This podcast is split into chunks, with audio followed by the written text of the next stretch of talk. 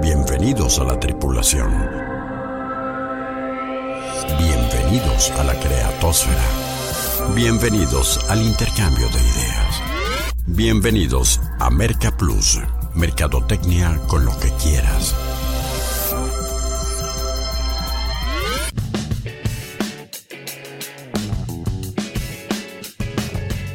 Como afortunadamente aún nadie le vende a los robots, la mercadotecnia sigue siendo tan fascinante y tan desafiante para los seres humanos que cada semana nos eh, ocupa este espacio para charlar en torno a ella. Bienvenidos amigos mercadoides a la exploración 704 por el planeta marketing, un nuevo contenido para inquietar su intelecto y detonar sus ideas. ¿Y les parece si en esta ocasión hablamos de un extraordinario aliado del eh, branding personal? Hace ya muchas décadas que eh, el gran Alvin Toffler señalaba como eh, la, el gran reto en el aprendizaje y decía el gran analfabetismo de este siglo será la incapacidad para desaprender eh, aprender de nuevo y volver a actualizar esos conocimientos, esa habilidad de aprender, desaprender y reaprender. Entonces, eh, hoy estas herramientas que nos presenta el mundo moderno, entre ellas el e-learning, qué tan importante y tan clave es como aliado para construir tu marca, para generar contenidos, para llevarlo a, buen puerto, todo esto. Es la propuesta para el programa en esta ocasión, insisto, Exploración 704. Y déjenme presumirles que nuestra invitada, eh, a quien le agradecemos muchísimo su tiempo, pues está nada más ni nada menos que en la ciudad de Washington y trabaja nada más y nada menos que para el Banco Interamericano de Desarrollo en estos eh, eh, particularidades del e-learning y otros proyectos para difundir el conocimiento a propósito de la era en la que vivimos. Un gustazo saludarte a la distancia, amiga, mandarte un beso y agradecerte en todo lo que vale tu tiempo, Carolina Suárez. Rodolfo, mil gracias a ti, qué gusto reencontrarte nuevamente y aquí en la distancia nos sentimos como a un clic, como dicen por ahí, solamente un clic de distancia y aquí ya nos conectamos otra vez. Mil gracias por la invitación y encantada de estar aquí con ustedes.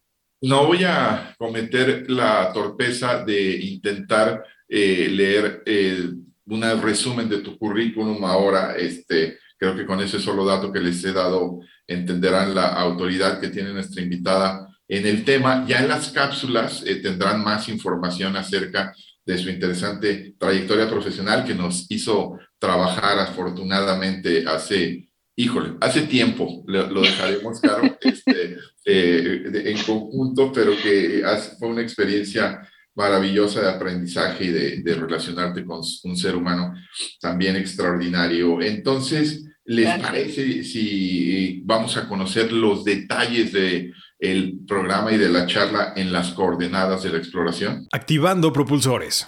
Coordenadas de exploración asignadas.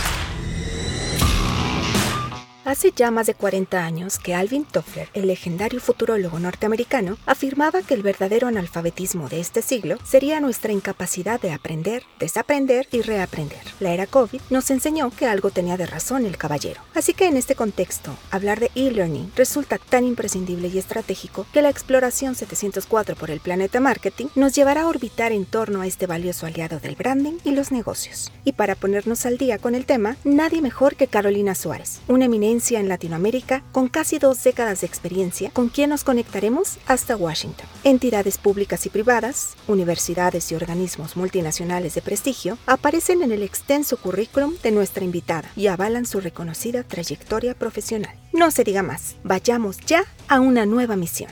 En 5, 4, 3, 2, 1. Y bueno, ¿por qué no me platicas un poco y me pones en, antecedentes? Porque ya fuera de broma, Caro, eh, trabajamos nosotros hace más de 15 años, tú ya venías de una trayectoria súper interesante que eh, te trajo de, Colombia a México en su momento para hablar de, de algo que en aquel entonces eh, a nosotros nos sonaba demasiado innovador y que me vas a contar seguramente que ya, ya tenía rato, pero ¿cómo ha sido la evolución en términos generales del e-learning? ¿Hacia qué campos se aplicó de manera original y hoy cómo, qué esferas y qué oportunidades ha, tomado en el, en el contexto actual?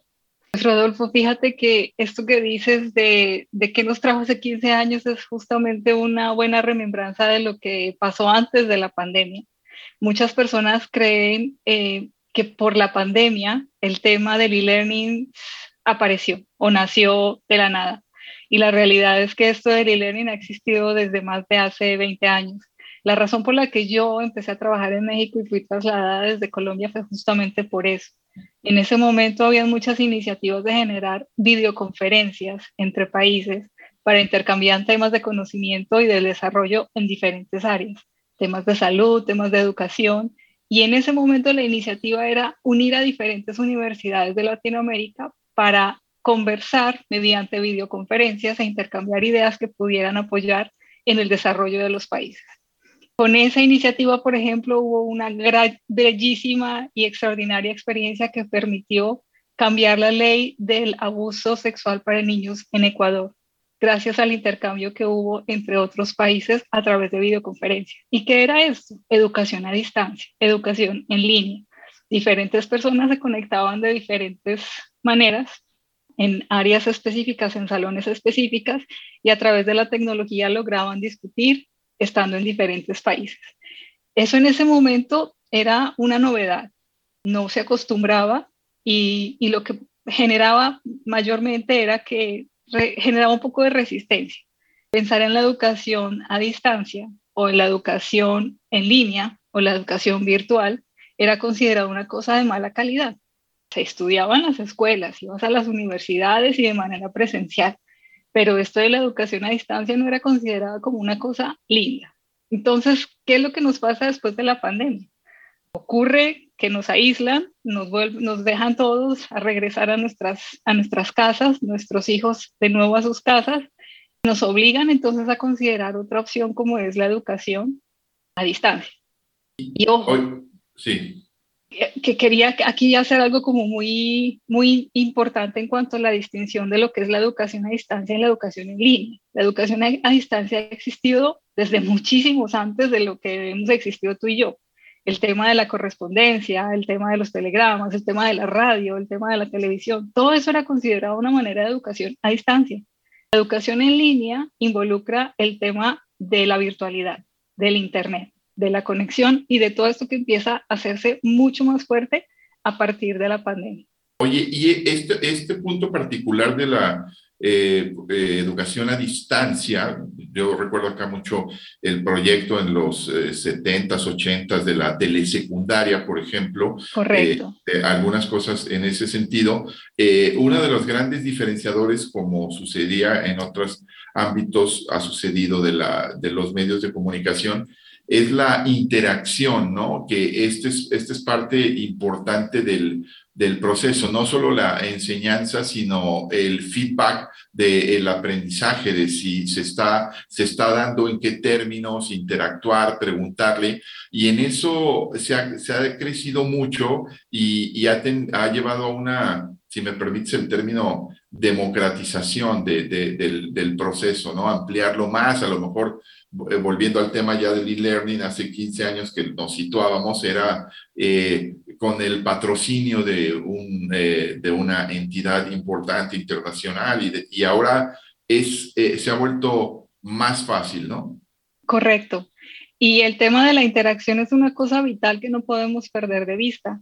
Si en su momento la educación a distancia hacía todo esto por correspondencia, donde tú recibías tus libros, hacías tu tarea en tu momento y en tu espacio, lo enriquecido del proceso era devolver nuevamente estos libros por correspondencia a tu tutor y que él pudiera evaluarlos, calificarlas y poder finalmente dar una retroalimentación.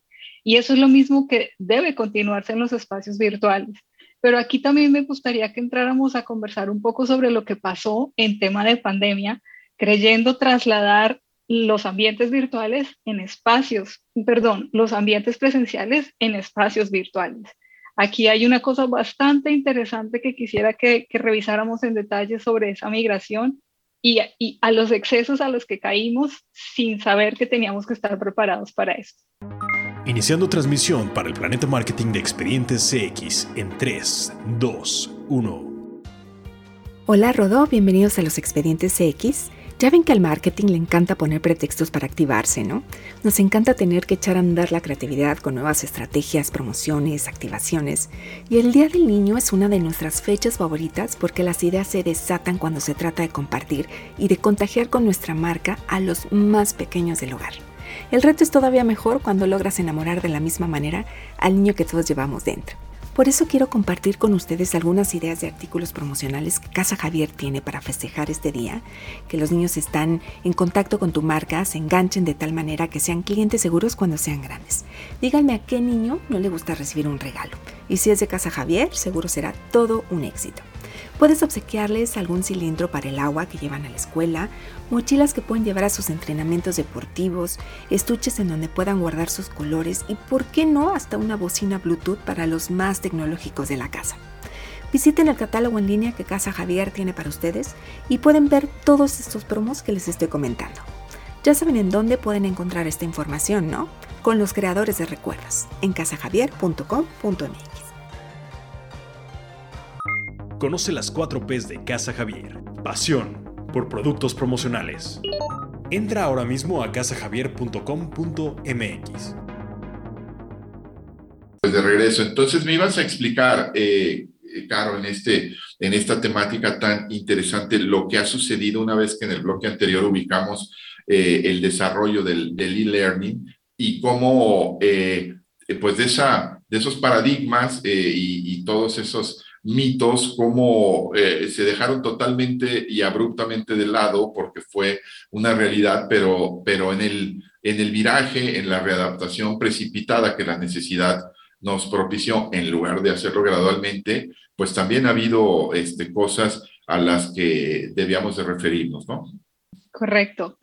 Fíjate que eh, creo que una muy buena analogía en este momento es pensar que el tema de la educación nos cayó en casa como un meteorito y nos cayó como una explosión tan inesperada y tan fuerte que realmente salimos a buscar la mejor solución pensando que era la mejor solución. Entonces, ¿qué fue lo que sucedió?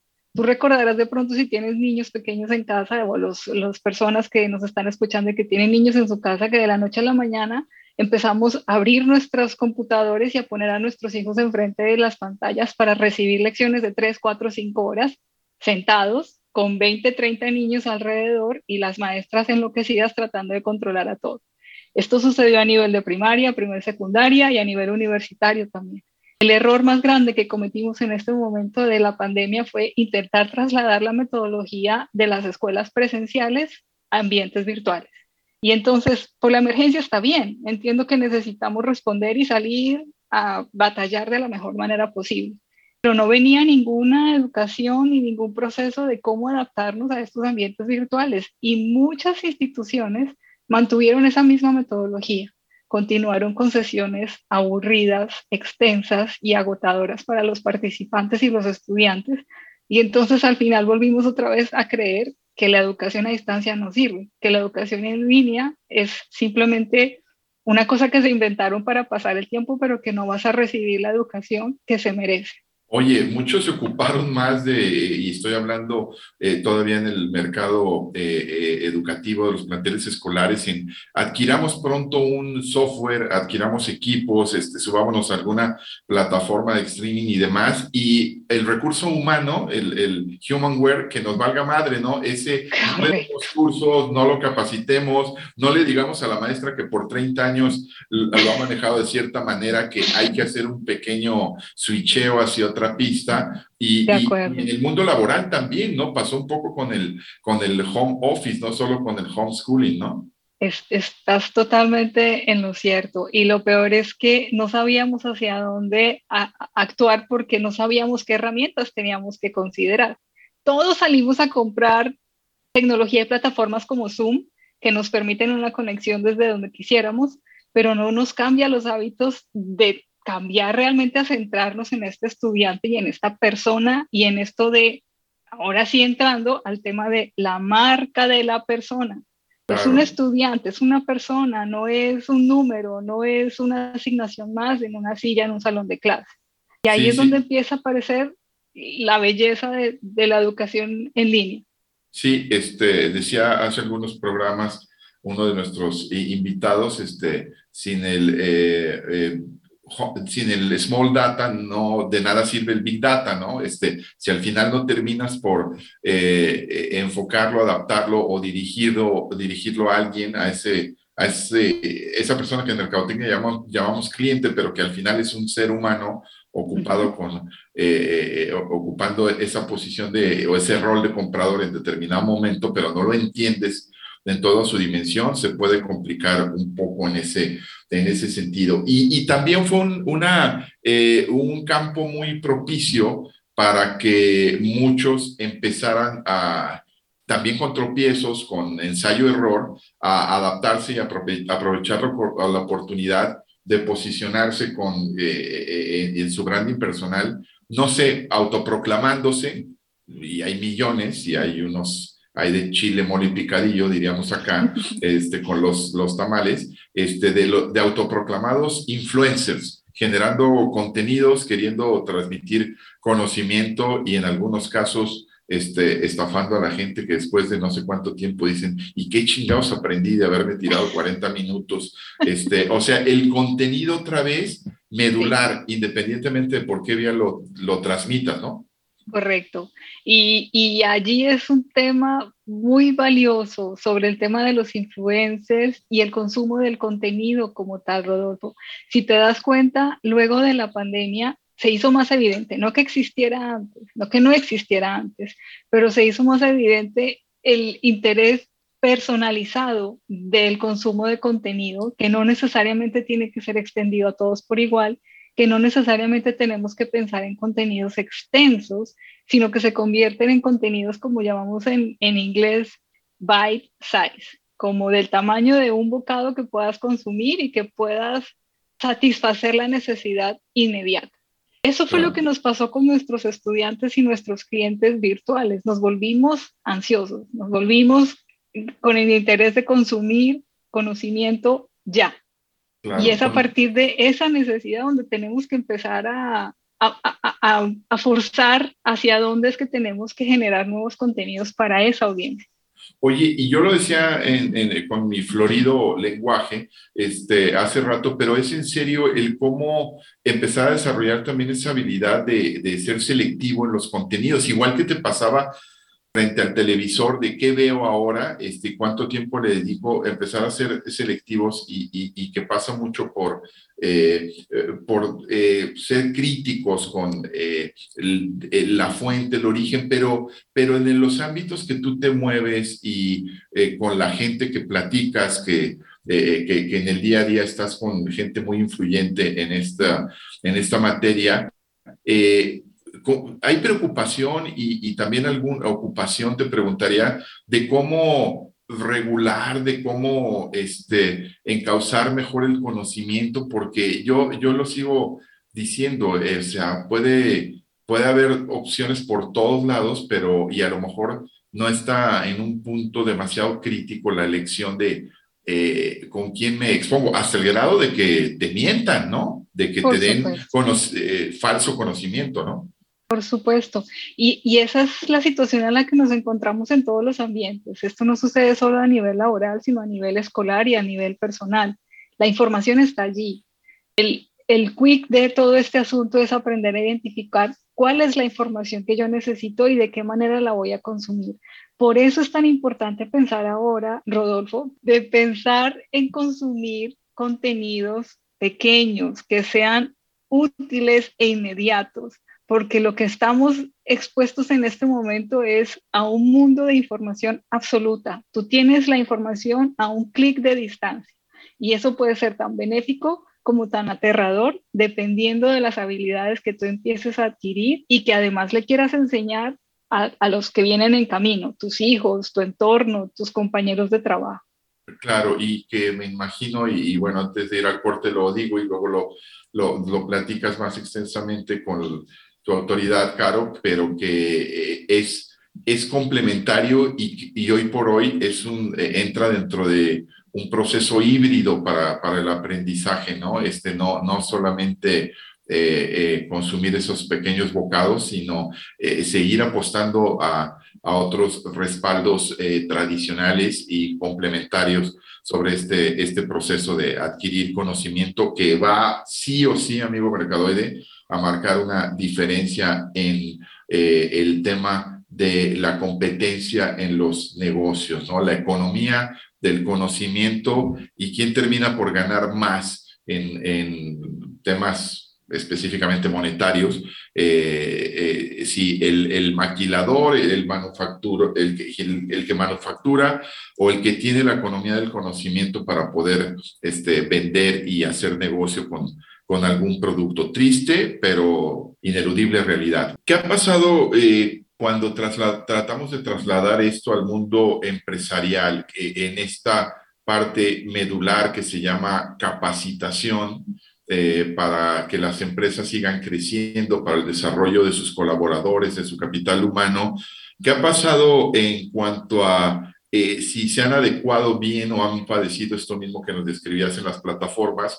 Y también en, la, en alguna tentación que pudiera eh, atravesarse por ahí de decir, bueno, este, ahora todo lo hago a, través del mundo virtual y, este, desprecio otros modelos para seguir desarrollando a mi eh, factor humano? Bueno, ubiquémonos ahora justo después de la pandemia, en lo que ya las empresas, las organizaciones, las instituciones en general nos hemos acostumbrado a trabajar a distancia. Es entonces normal pensar que las capacitaciones pueden darse también a distancia si ya de pronto venían haciendo algún tipo de entrenamiento en, línea con algunos cursos cortos de las organizaciones que por lo general acostumbran ofrecer a sus nuevos empleados, ahora se hace más evidente y más natural el pensar en un entrenamiento que sucede en ambientes virtuales. Esto está funcionando y está funcionando de manera receptiva. Por lo general yo podría decir que en la mayoría de las organizaciones, o por lo menos donde estoy trabajando actualmente, el tema de la capacitación es un tema interesante. Primero porque también somos un banco de conocimiento y el estar a la vanguardia es una necesidad permanente de quien trabaja en una organización como esta. Pero entonces tenemos que volver nuevamente a lo que estábamos mencionando antes. La necesidad del entrenamiento tiene que cubrir una necesidad inmediata, corta e imperativa. Si yo estoy trabajando en una organización que necesita de un conocimiento particular para que yo pueda llevar a cabo un proyecto importante, necesito aprender cosas muy específicas y no necesariamente tengo que pensar en un curso largo de semanas o incluso hablemos ya de más de 20 horas. Ahora la tendencia es pensar en cosas muy puntuales. Volvemos al concepto de conocimiento por bocados, de cosas que permitan darme una respuesta inmediata útil y práctica a una necesidad del momento. Entonces hay que empezar a pensar en capacitaciones y en entrenamientos de, de esa manera. A lo mejor ya pensar en cosas masivas, de cursos que empiezan en una fecha particular y cierran en la otra, no sea la tendencia a la que vayamos en este momento. Imaginemos, por ejemplo, Rodolfo, que existe un ejecutivo de una organización que necesita liderar un proyecto en temas de digitalización pero no tiene el tiempo para recibir un curso como esto. Es normal, es una persona que tiene que atender proyectos y, demandar con unos procesos laborales particulares. Esa persona en particular necesita de un entrenamiento corto. Corto te estoy hablando de horas y que responda directamente a la necesidad que merece ser atendido. ¿Y cómo identificar esa necesidad? De ahí la importancia de poder acercarse a los empleados y conocer un poco cuál es la demanda de cada departamento que se está, que se está generando y con cuánto tiempo cuentan además para poder entrenar. A veces pensamos que votar entrenamientos de manera permanente es la solución a todo. Y resulta que no, no podemos perder de vista que también los empleados deben contar con unas horas particulares de entrenamiento al año. Y esas horas tienen que estar realmente utilizadas de manera práctica. Y una cosa más que, quisiera agregarte a esta pregunta que me hacías es el tema de la simplicidad. Con esto de la tecnología y la cosa de querer tener todo moderno y bello a los ojos, caemos en el error de creer que lo bonito que se ve gráficamente significa a buena calidad. Y a veces nos llevamos una sorpresa en pensar que no es así. Las cosas más profundas o las cosas de conocimiento que requieren una atención especial no necesariamente tienen que brillar y entrar por los ojos. Entonces, lo que intento decirle a nuestra audiencia es, ojo, la cosa del maquillaje y de la parte de la apariencia es importante, pero eso no garantiza que el contenido lo sea de la misma manera, igual de profundo y significativo. Déjame plantearte una eh, otra analogía aparte de la que tú eh, expresabas este, sobre eh, la digitalización. una, y, desde tu posición y, trabajo en el, en el, Banco Interamericano de Desarrollo, reitero, una detección de una necesidad para crecer y llevar más bienestar y desarrollo a la zona latinoamericana, que se detecta que eh, se requiere enseñar mucho el tema del comercio exterior, ¿no? De tener una visión más global en algunos productos que tiene eh, eh, con mucha riqueza nuestro continente, ya no digamos este, más marcado hacia, hacia el sur. Y tres factores importantes que creo que hay que, primero, cómo detectar las necesidades de conocimiento, cómo hacerlo, que es creo que la primera parte del, del proceso, el, el, input, ¿no? Detectar esto y después ir hacia, hacia eh, la importancia de aliados, me imagino, para transferir el conocimiento, promover la, la exposición al contenido y luego los indicadores para ver si, o sea, lo estamos haciendo bien o, no lo estamos haciendo bien, ¿no? Muy complejos estos tres factores, ¿no? Detectar la necesidad, encontrar los, los aliados estratégicos y, y medir resultados. Por supuesto. Y yo, por ejemplo, desde la organización que represento, puedo decirte que eh, esto viene en dos sentidos. La, la identificación de la necesidad puede ser bien identificada previamente por la región, donde un país en particular levanta la mano y dice, tenemos un problema en esto y necesitamos atención, por favor, ayúdenos a llevar a cabo un proyecto de capacitación. Por lo general, siempre los proyectos que se están desarrollando desde el banco vienen de la mano con un tema de capacitación y gestión del conocimiento. No es simplemente desarrollar el proyecto como tal, sino también educar en el proceso de la misma comunidad, lo que significa generar un cambio, porque al final va a generar un impacto en la región. Y eso requiere también un cambio de pensamiento y de comportamiento para quien esté allí. Entonces, el acompañamiento y la gestión del conocimiento es algo que sin duda lo tenemos que tener presente y dentro de nuestra organización lo llevamos a cabo de manera complementaria. Eso para cubrir un poco el tema de las necesidades. Acompañamos en el proceso, estamos pendientes de poder capacitar y ofrecer el entrenamiento requerido, ya sea para el sector público, para el sector privado o para el área de innovación. Es un gran grupo que se va desarrollando en ese sentido. Y además el banco ha generado herramientas en particular que permiten evaluar el, el tema del impacto. No solamente nos quedamos en la sección de proveer el contenido, sino también queremos medir qué tan positivo fue esta, esta generación de cambio y este conocimiento adquirido.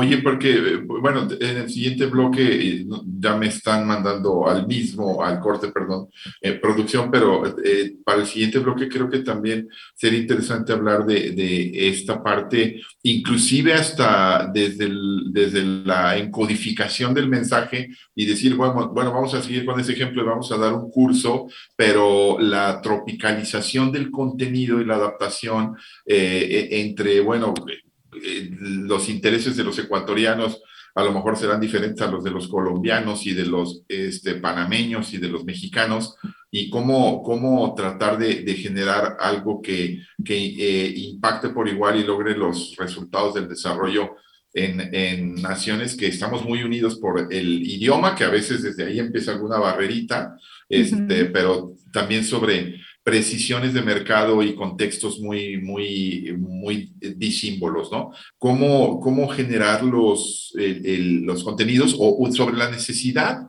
Está clarísimo el diseño de el mensaje, ¿no? Pero luego la, el tratamiento del, del mensaje, no sé si el término en este mundo es diseño instruccional o este, cómo, cómo, lo, lo adecuarlo para que eh, impacte por igual. Eh, estás en lo correcto, Rodolfo. El tema del diseño instruccional es justamente eso, el poder adaptar un contenido que pueda ser significativo para los procesos de formación de quienes eh, decidan tomar cursos de entrenamiento o, los participantes de programas de formación en general. Y volviendo al tema que había comentado antes sobre cumplir una necesidad, satisfacer una necesidad puntual, eso hace necesario pensar en que los contenidos tengan una importancia y una relevancia para el usuario que los va a consumir. Entonces, sin duda, el tema de la tropicalización es una cosa vital dentro de los programas de formación y de contenido que se generen de capacitación. No es lo mismo ofrecer un tema de entrenamiento para la región andina o para el Caribe, porque las necesidades son muy diferentes.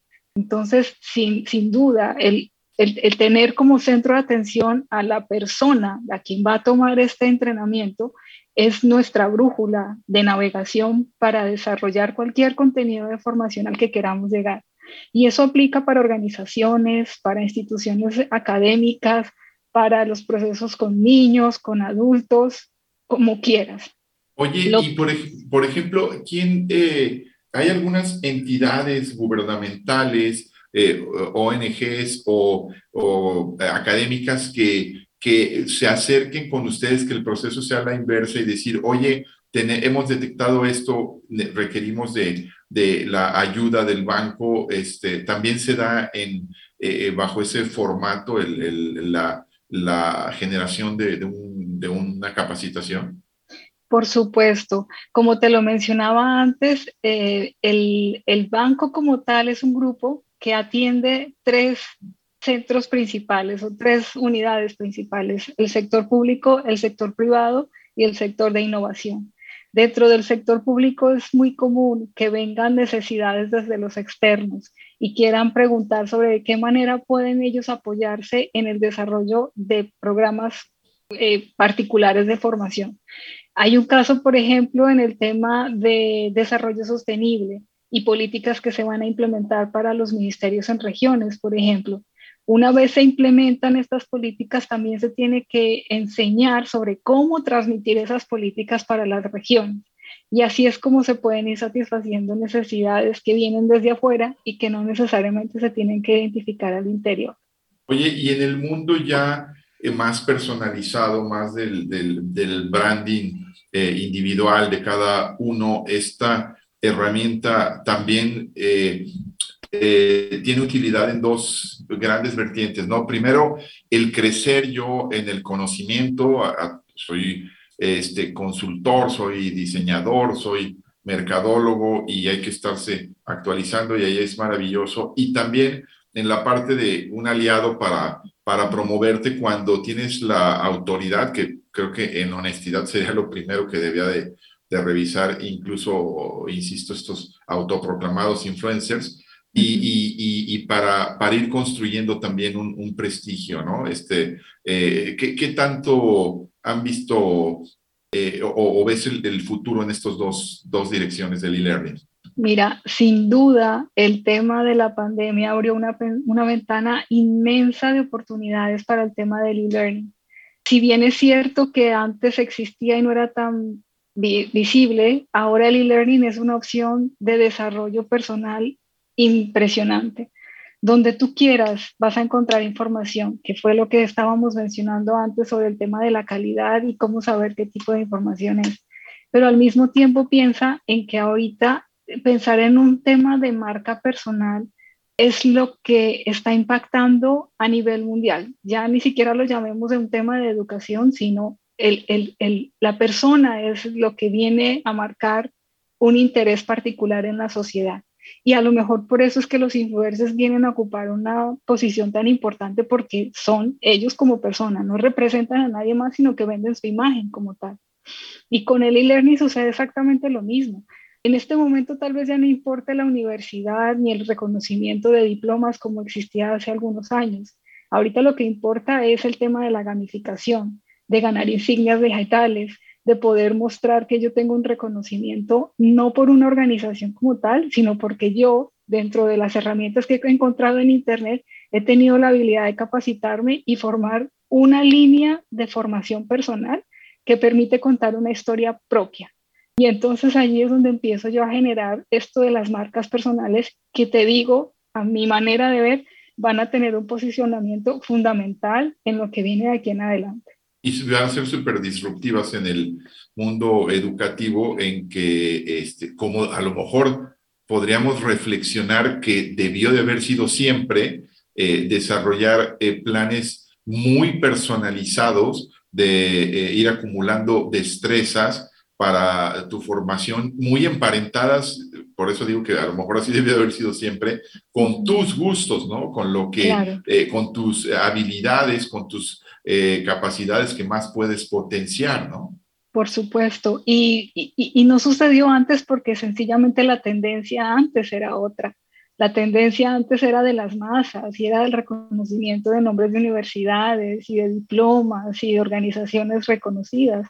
Ahora esto poco, si bien es importante, no quiero tampoco perderle como el valor que tiene actualmente nuestra sociedad, ahora hay otras cosas que mueven el tema de la, del, del interés de aprender. Y, tengo la impresión de que la sensación ahora de la personalización, en lugar de nosotros empujar el conocimiento, lo que va a suceder es que el participante va a alar su propio interés de temas de conocimiento. Y entonces allí las reacciones son totalmente opuestas, porque tú ya no estás como queriendo embutir un montón de contenido para alguien que a lo mejor ni le interese eso, nunca en la vida lo verá, como sucede actualmente con muchas escuelas tradicionales, pero sí por el contrario te encuentras con muchos jóvenes inquietos de querer navegar en la red, aprender cosas prácticas, viendo videos cortos y aprenden habilidades que jamás pensarías que pudieran aprender en otros espacios. Eso no deja de maravillarme, te digo, de verdad. Claro, claro, en la parte eh, técnica, ¿no? Ir a este supermercado del conocimiento donde hoy me apetece este, eh, aprender y saber de eso eh, sin dejar de lado la parte de, de, la formación en que se debe de, siento yo, contextualizar eh, integralmente la educación, ¿no? Porque luego también por ahí hay algún, algunas personas que llegan a, criminalizar la educación, ¿no? Hay un librito por ahí que, que dice, no, no sé este, si alguien le explicó la etimología al autor de, para llamar a la educación un crimen llamado educación, ¿no? Pero bueno, este, de esto y de otros temas ya eh, seguiremos eh, adentrándonos y hablando. Hoy la experiencia ha sido maravillosa, me ha dado muchísimo gusto verte de nuevo, aunque sea a la distancia, y saludarnos, queridísima amiga y sobre todo colega eh, súper prestigiada, Carolina Suárez, eh, una verdadera autoridad en el tema del e-learning, eh, que insisto, está radicada en Washington, prestando por ahora sus servicios para el Banco Interamericano de Desarrollo. Con ella eh, hablamos de este tema del e-learning y lo que puede conectar con el branding personal. Gracias, Caro. Este abrazo, que estés muy bien. Gracias a ti, Rodolfo. Un gusto estar con ustedes y encantada de, de conocer cada vez más de lo que Mercaplus desarrolla para toda esta bella sociedad. Gracias, muchas gracias, Caro. Muchísimas gracias a Denise Melero, nuestra productora y líder en todo esto del programa. Yo soy Rodolfo Guerrero y ahora los dejo como siempre, confiando en que si ustedes saben no están más interesados en la mercadotecnia que al emprender esta travesía, nosotros entonces podemos decir misión cumplida. Por ahora nuestra exploración por el planeta marketing aquí termina para dar paso a la reflexión y la interacción diarias. Hagamos contacto nuevamente en esta frecuencia en 167 horas.